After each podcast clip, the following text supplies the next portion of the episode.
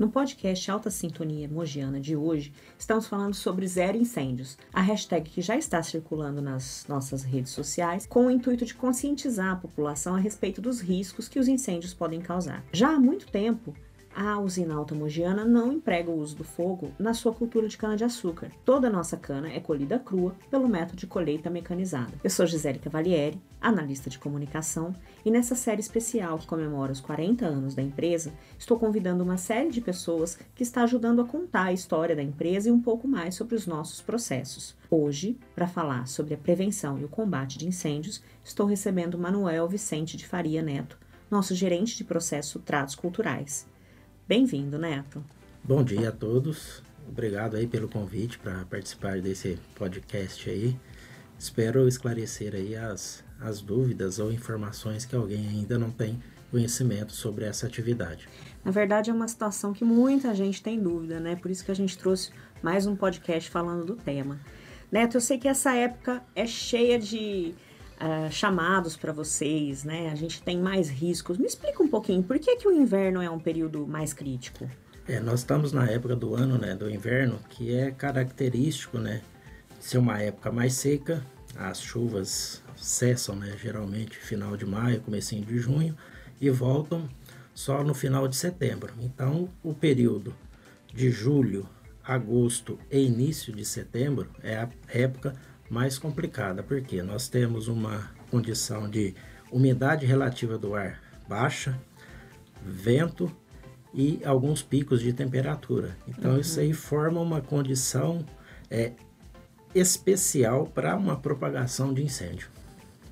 E aí os ventos conseguem transformar um pequeno foco de incêndio em áreas maiores de, de destruição, né? Vamos falar essa palavra pesada, mas porque é isso mesmo. Com certeza. É, o vento com essa condição de umidade baixa fica, tipo assim, uma condição muito complexa e complicada da gente conseguir fazer esse combate, né?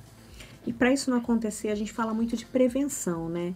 Eu queria que você contasse como é que nós, cidadãos, podemos colaborar para evitar os incêndios, Neto? É, o primeiro passo é não utilizar o fogo para qualquer situação, que seja de limpeza de quintal, limpeza de terreno ou qualquer uma outra ação aí que você precisa empregar o fogo para fa fazer alguma atividade. Uhum. Tem a questão também de bituca de cigarro, lixos, lixos em beira de rodovia, lata, vidro, tudo isso numa condição de temperatura e umidade do ar relativa muito baixa, isso pode se propagar num foco de incêndio.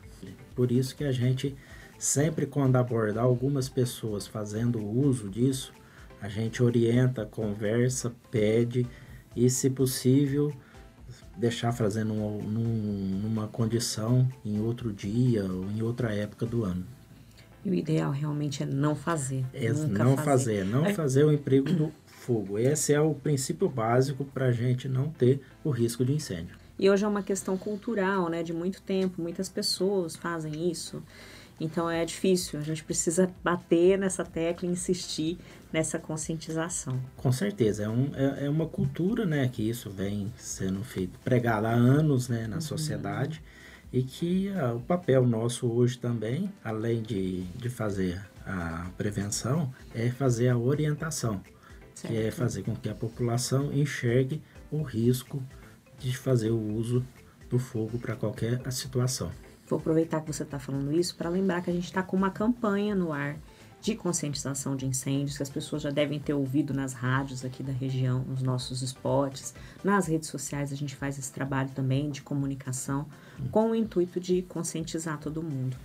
E Neto, aqui na usina Altamogiana, o que nós, o que nossas equipes fazem para prevenir incêndios? O pessoal é todo capacitado, né?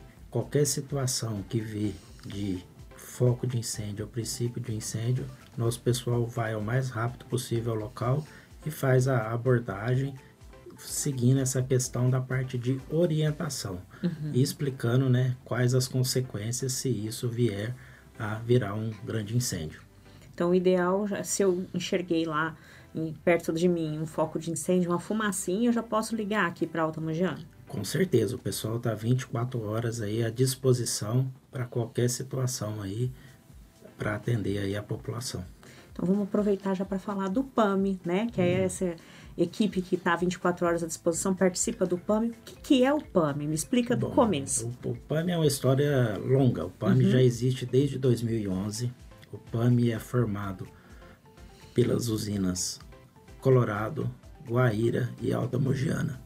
Uhum. Essas equipes é, são compostas por várias pessoas que o principal trabalho delas é prevenir, fazer a parte de conscientização, fiscalização e combate ao incêndio. Uhum. Então esse pessoal vem trabalhando, né, desde 2011, fazendo com que suas atividades aí faça com que a gente tenha menos incêndio possível.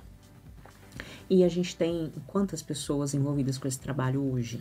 Hoje nós temos 100 pessoas envolvidas diretamente, são 24 horas que essas pessoas estão aí de prontidão para qualquer chamado que tiver aí na nossa região. Perfeito. É, para traduzindo, né, a sigla PAM seria?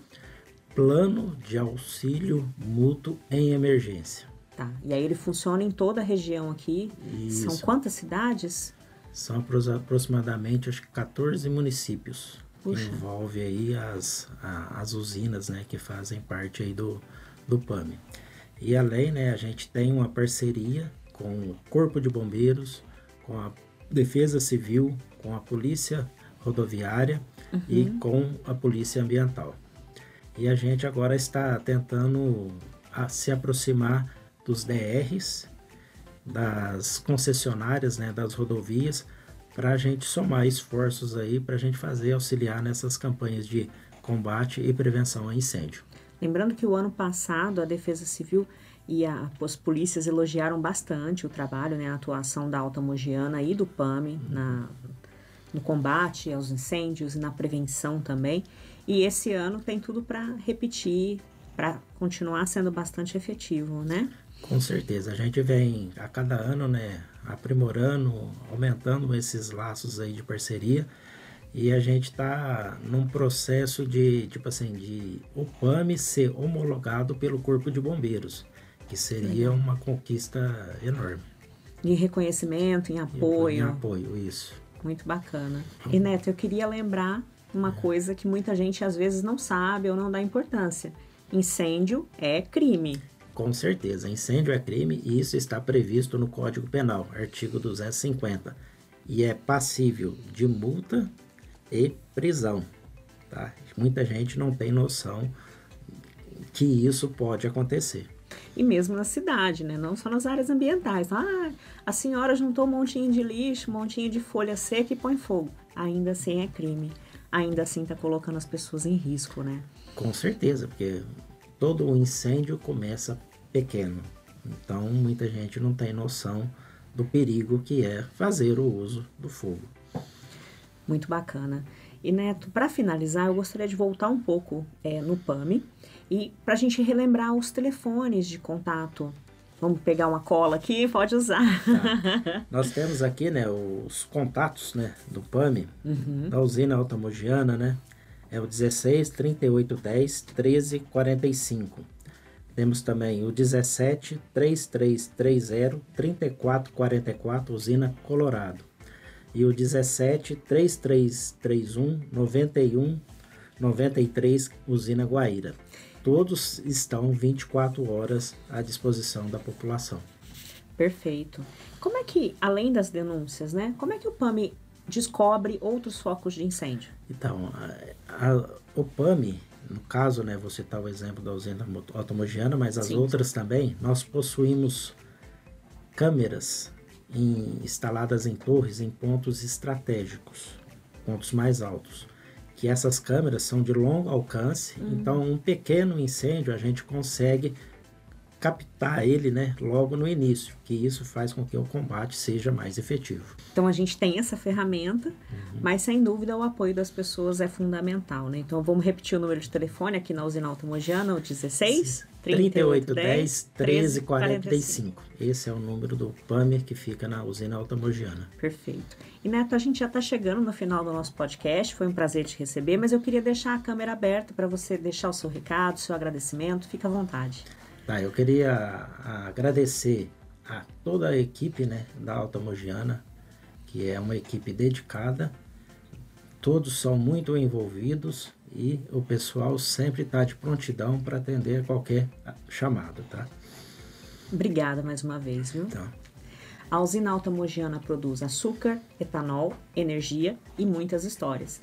Para acompanhar esse episódio e os outros, siga-nos nas nossas redes sociais e também nos ouça no Spotify. Um forte abraço e até a próxima!